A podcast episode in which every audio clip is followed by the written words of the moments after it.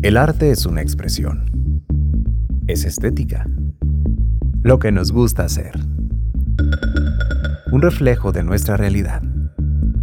Cultura en primera persona. Comenzamos.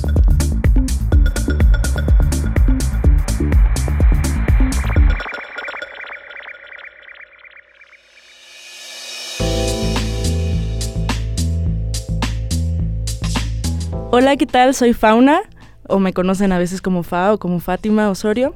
Soy cantautora de la ciudad de Aguascalientes, tengo 24 años y también soy gestora cultural egresada de la Universidad Autónoma. Como cantautora, bueno, en la música como tal, desde pequeña tuve un cierto acercamiento con ella. No sé, no sé muy bien por qué, o sea, sé que mi papá tocaba un poco, pero no sé, desde, desde chica yo me la vivía cantando y me gustaba mucho.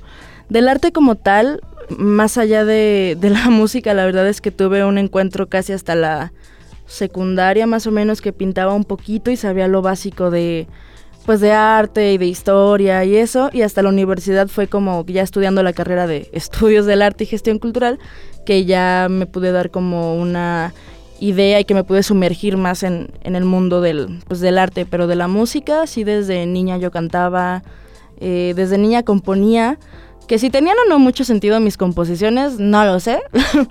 pero pero componía y es algo que pues yo sé que no toda la gente puede hacerlo y yo desde niña pues no sé, me salía, me entretenía, todo el tiempo estaba cantando, todo el tiempo, todo el día.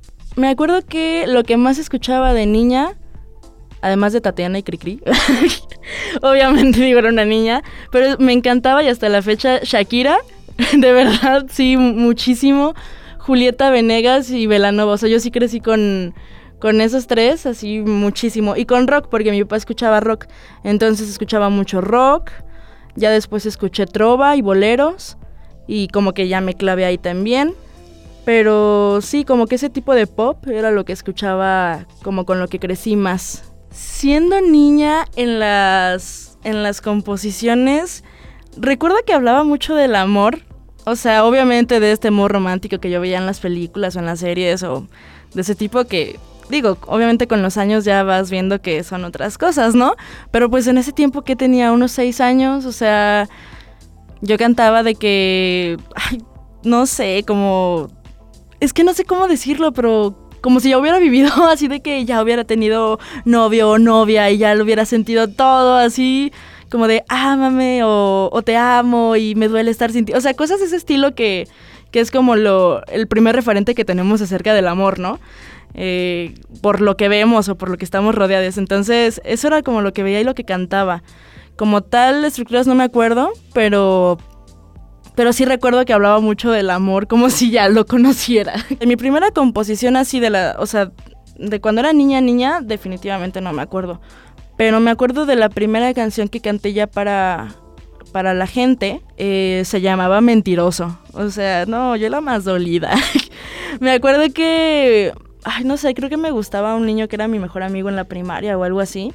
Y o en, eran finales de primaria, inicios de secundaria. Y pues yo se la compuse y esa fue la primera canción que, que canté como tal de mis composiciones hacia la gente. Me acuerdo que yo me sentaba con mis amigas a, a tocarla en la, en la guitarra, cuando recién la... Bueno, la agarré desde chica la guitarra, pero ya como jugar más y ponerme a componer, aunque fueran cosas muy sencillas, sí fue como finales de primaria, inicios de secundaria. Y me puse a cantarla, era algo así como mentiroso, niño tramposo, juegas, te diviertes con toda la gente, te haces pasar por una víctima más, pero en realidad te gusta lastimar a quien te quería más. O sea, yo de que dándolo todo en esa canción. Ay, no, me da risa acordarme de...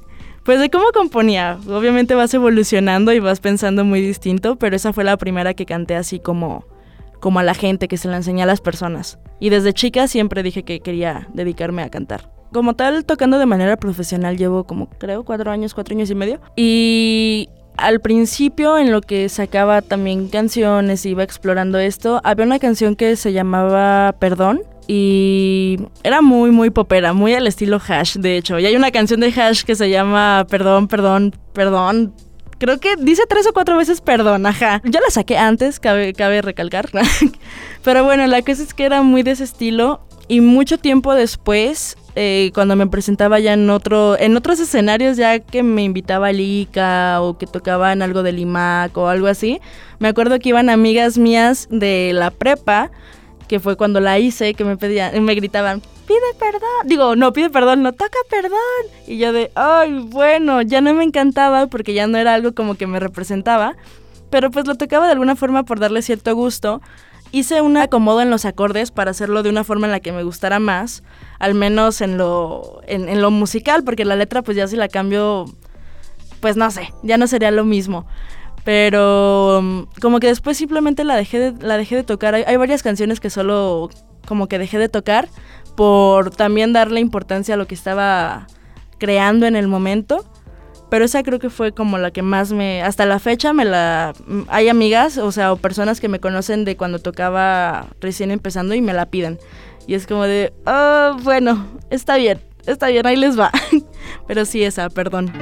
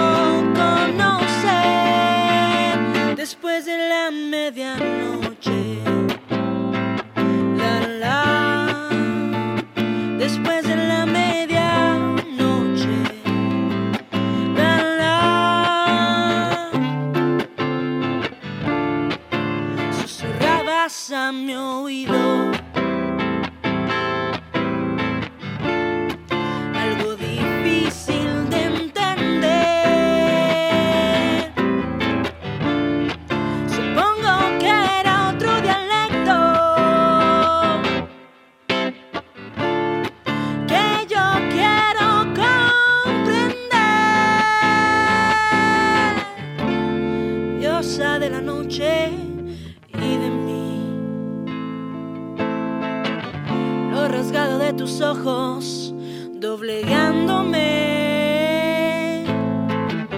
Y ese misticismo que hay en tu cintura, ah, ah, tú tan oscura y tan...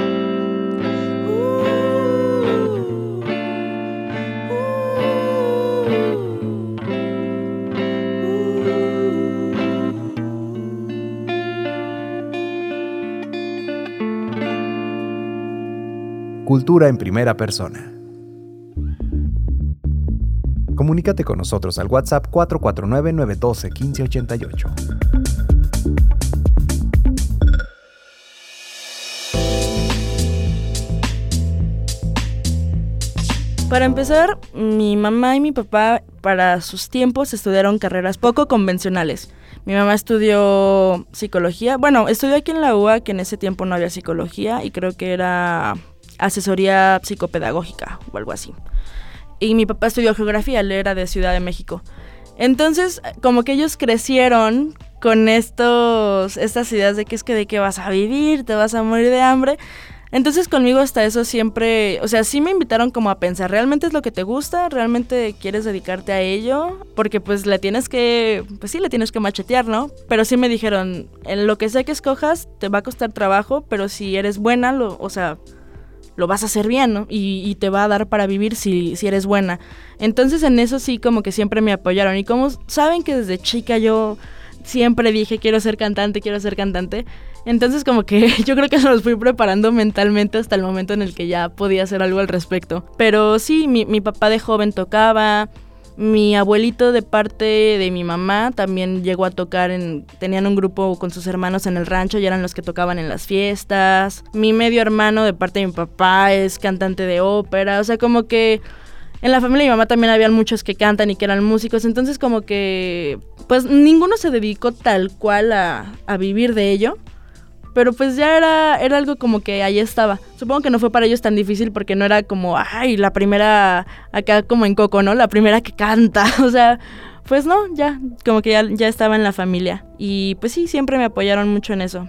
Y ya cuando escogí, llegó a la universidad y pude conocer gestión cultural, dije, oh, si estudio gestión, puedo, o sea, puedo dedicarme como que al management, a esas cosas, ay, me podría autogestionar el proyecto. Entonces dije, ya, de aquí soy, y lo agarré y estudié eso. La verdad voy a ser sincera, lo primero que me gustó de la carrera fue que me dijo, mi mejor amiga la estudió, y me dijo, no hay matemáticas, y yo, ¡Ah, ¡qué bendición, no hay matemáticas! No, es que es mi talón de Aquiles, de verdad. Entonces yo dije, mmm, a ver, me interesa, cuéntame más. Y me empezó a platicar de la carrera. Vine a la feria de, carreras que tienen aquí en la UA. Y, y, conocí a compañeras y compañeros de ella, entonces ya me empezaron a platicar de qué iba, me dijeron efectivamente no hay matemáticas y yo, wow, ya, me tienen, anótenme. No, pero yo fui la, la, chica que siempre quiso hacer de todo, como que siempre decía, ah, quiero estudiar esto y quiero hacer lo otro y quiero bla, bla, bla, porque me gusta mucho como que investigar y saber muchas cosas, me gusta aprender, aunque me cuesta trabajo por el TDA, pero me gusta mucho hacerlo, a mi ritmo. Entonces de niña yo quería estudiar muchas cosas y los últimos tres años antes de tomar la decisión de qué estudiar, porque claramente te ponen a decidir a los 17 qué tienes que hacer con tu vida, o sea, el resto de tu vida, yo quería estudiar gastronomía, pero era una carrera que está en la VM, Administración de Empresas Turísticas, Hoteleras y Gastronómicas, me acuerdo. Y me gustaba mucho, soy muy fan de la cocina, soy, soy Tauro, entonces soy muy fan de la cocina y de comer bien y de disfrutar esas cosas. Y, soy buena además, entonces yo quería estudiar eso, pero ya al final dije, mmm, demasiado estrés. Como que estar 12 horas en un lugar caliente, con gente y a veces hay gritos y... Mmm, Creo que no. Vi la carrera, me llamó mucho la atención esto de poder gestionar mi proyecto porque creo que eso es algo muy importante y a la vez es difícil, no luego como que tienes muchas ganas, pero no tienes idea de por dónde empezar, a quién acercarte, qué tienes que hacer. Existen recursos que puedas utilizar para para tu proyecto, o sea, por ejemplo, hay becas y eso, pero eso no lo sabes antes. Es como, bueno, ¿y cómo le hace la gente que se dedica a esto, no? Entonces me gustó mucho. Fue difícil al principio y luego sucedió que en segundo semestre fallece mi papá, fue una forma, pues la verdad, sí algo trágica de, cómo falleció y, me tocó estar a mí sola con eso, entonces fue, fue algo fuerte, yo estuve a punto de darme de baja, como que había muchas cosas que, que dije, ay no, qué flojera, o sea, no qué flojera, pero no tenía cabeza para eso, pero sí se acercaron mucho mis, mis maestras y mis maestros. En ese tiempo Irlanda Godín era la, la directora. Bueno, no la directora, vaya, pero la, la, jefa de carrera del departamento.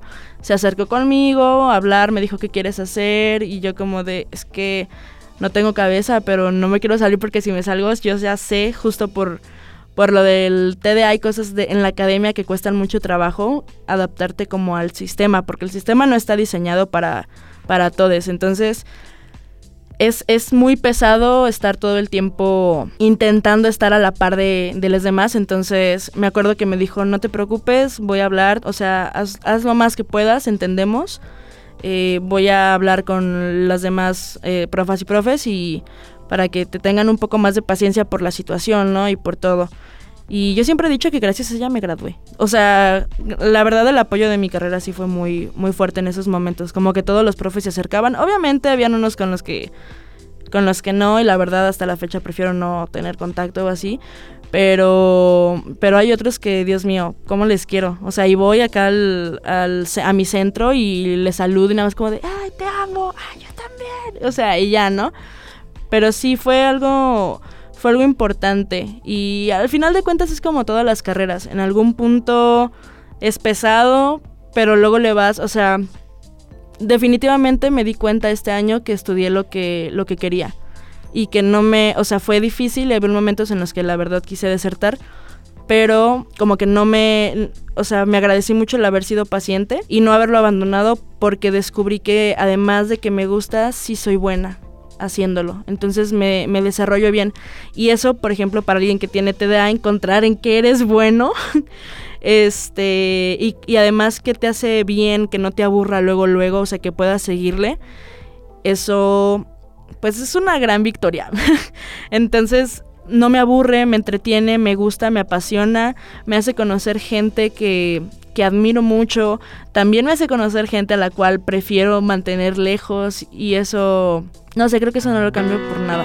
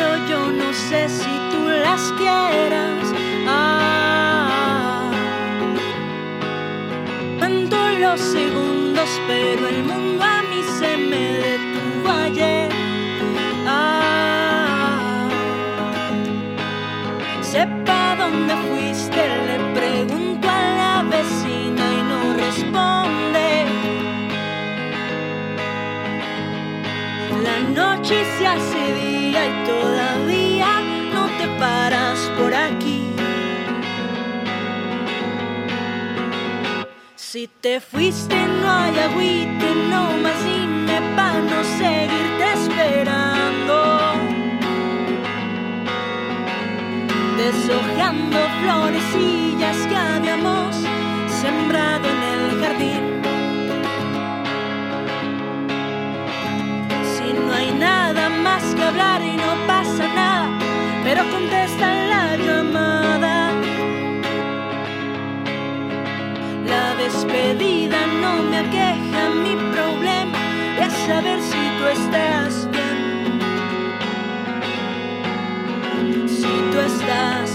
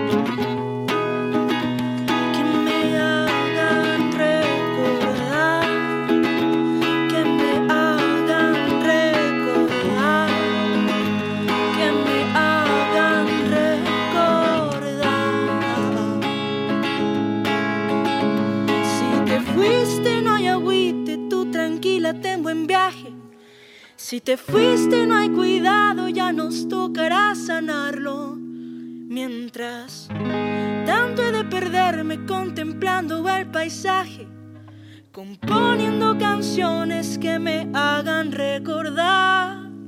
Ah. Cultura en primera persona. Búscanos en redes sociales como Radio UA 94.5 FM.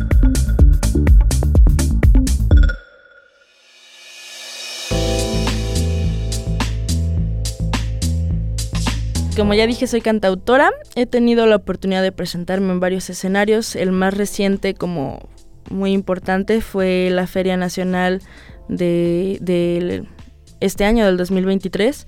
Me presenté en la Casa de la Cultura, que se llama Cuartel del Arte cuando es la feria. Y fue la verdad algo muy, muy, muy increíble. También tuve la oportunidad de presentarme con Cintia Morado en, en, el Foro del Lago y también fue muy lindo. Y ahorita estoy en una etapa en la que también estoy empezando más con este lado de la gestión. Eh, y ahorita estoy trabajando con Anan, que es otra cantautora de aquí, que espero tengan la oportunidad de escuchar. Y bueno, ahorita estoy grabando. Eh, voy, voy, a empezar la grabación del EP y para las personas que ya me, me conocen, si es que me están escuchando, ¿no? Yo sé que llevo, llevo un buen rato diciendo esto, pero es que hay muchas cosas que, que pasan en, en, esos tramos mientras grabas o estás en ese proceso, procesos de estabilidad mental. Entonces hay, hay veces en las que no se puede y, y hay que priorizar otras cosas. A mí me gusta mucho hablar de mis canciones, además de la visibilidad de la comunidad, eh, de la comunidad LGBTTIQ+. Me gusta hablar de, de, cómo priorizar nuestra salud mental porque no es fácil. Digo, soy una persona que tiene diagnosticada depresión y, ansiedad mixta, algo, algo así. Siempre se me olvida el nombre. Y además lo del TDA, bueno, TDAH. Entonces, hay veces en las que no se puede, intentas malavariar y a veces no sale, pero espero de verdad, espero, estoy trabajando en ello en ahora que estoy ya un poquito más estable y que me ha costado poder ya presentarles un material eh, de la mano de Alex Zúñiga, que va a ser el productor, junto con Alex El Chicagual, que es otro gran músico y amigo del alma. Entonces estamos trabajando en ello y espero poderles dar pronto resultados. Ahorita me estoy concentrando mucho en eso. Y además de que estoy con, con Natalia, que es Anan, Fechas por lo pronto, la verdad no, porque justo me estoy concentrando en estas cosas, no, el que mucho abarca poco aprieta, creo, entonces pues intento llevarla tranquila, pero yo sé que ya la música ya tiene que estar como al alcance. Digo, sí hay sesiones mías y todo, pero ya quiero que esté como en plataformas y próximamente lo va a estar, yo estoy muy segura de ello, gracias a las personas que me han tenido paciencia en estos años, en estos como cuatro años de, de hacerlo. Mm, de verdad les agradezco mucho porque de verdad me dan muchas, muchas ganas de hacerlo y me hacen seguir ahí, vaya. Sabiendo que hay alguien que, quiere escucharlo y que todavía está de que, hey, tú puedes. Y bueno, con Natalia me gustaría decir que va a ser el lanzamiento el día de mañana de su primer video del nuevo EP que está grabando. Es que son muchas palabras. El EP se llama Se tocan con dulzura las heridas. Lo produjo Jerry Rosado, que es increíble. Tuve la oportunidad de estar de asistente de, asistente de sonido en, en toda la grabación del EP. Y pues ahorita estoy con ella, pues trabajando de la mano para. No sé si es asistente, pero vaya, estoy organizando eventos en los que ella está participando y los estoy produciendo y así. Y pues mañana es el lanzamiento vamos a tener una fiesta de lanzamiento muy bonita en un, en un lugar donde antes era Casa Bazar, que ahora creo que se va a llamar Amorfa, me parece el lugar. Está en La Purísima, en la calle Poder Legislativo 211. Y me gustaría hacerles una invitación a partir de las 8, si pueden, es para mayores de edad, eso sí, pero si gustan ir, sería muy lindo verles. Vamos a producir, o sea, vamos a mostrar el video que se grabó, de verdad es un video impecable. Estoy muy, muy orgullosa de haber formado parte de, de, esa producción que está increíble, que para mí es muy importante llevar a la par lo de cantautora y, y lo de gestora, ¿no? Entonces, pues bueno, lo vamos a proyectar y además este va a haber visuales junto con los de Experimental Film Guanajuato que además son los de retransmisión aquí en Aguascalientes, que llevan, también han hecho festivales aquí en la Autónoma y todo eso, entonces estamos muy emocionados, va a estar una compa llamada Yesca, que es tatuadora, es increíble, tatuate con morras, es su, es su lema y es su página, ¿Quién más va a estar? Pues Mon, que va a tener su tienda Morfa. Es, estamos muy emocionados de poder abrir este espacio y de que vayan a, a visitarnos. Además, de que vean el video. Va a estar Anand con una sorpresa, haciendo algo que nunca antes había hecho. Y además nos van a acompañar las nenas virtuales, que son otras chicas que son DJs. Entonces se va a disfrutar, se va a disfrutar. Si gustan, les esperamos ahí a partir de las 8. Pues bueno, me pueden encontrar en las redes sociales como arroba fa de fauna. O sea, fa, porque pues ya les dije que me dicen fa o, Fátima, de e y Fauna, pues porque me llamo Fauna. Entonces, por ahí nos podemos andar viendo. Estoy en Instagram, Facebook, YouTube, en Twitter también, pero no vayan a Twitter. Ahí es mi diario personal. Pero bueno, si quieren también un poquito de chisme, pues ahí estoy. Y nada, nos vemos pronto. Fue un gusto estar aquí con ustedes y pues gracias por escucharme. A veces no valoramos que alguien nos escuche, entonces gracias por ello y nos vemos pronto, donde sea que nos veamos. Les mando un abrazo. Cultura en primera persona.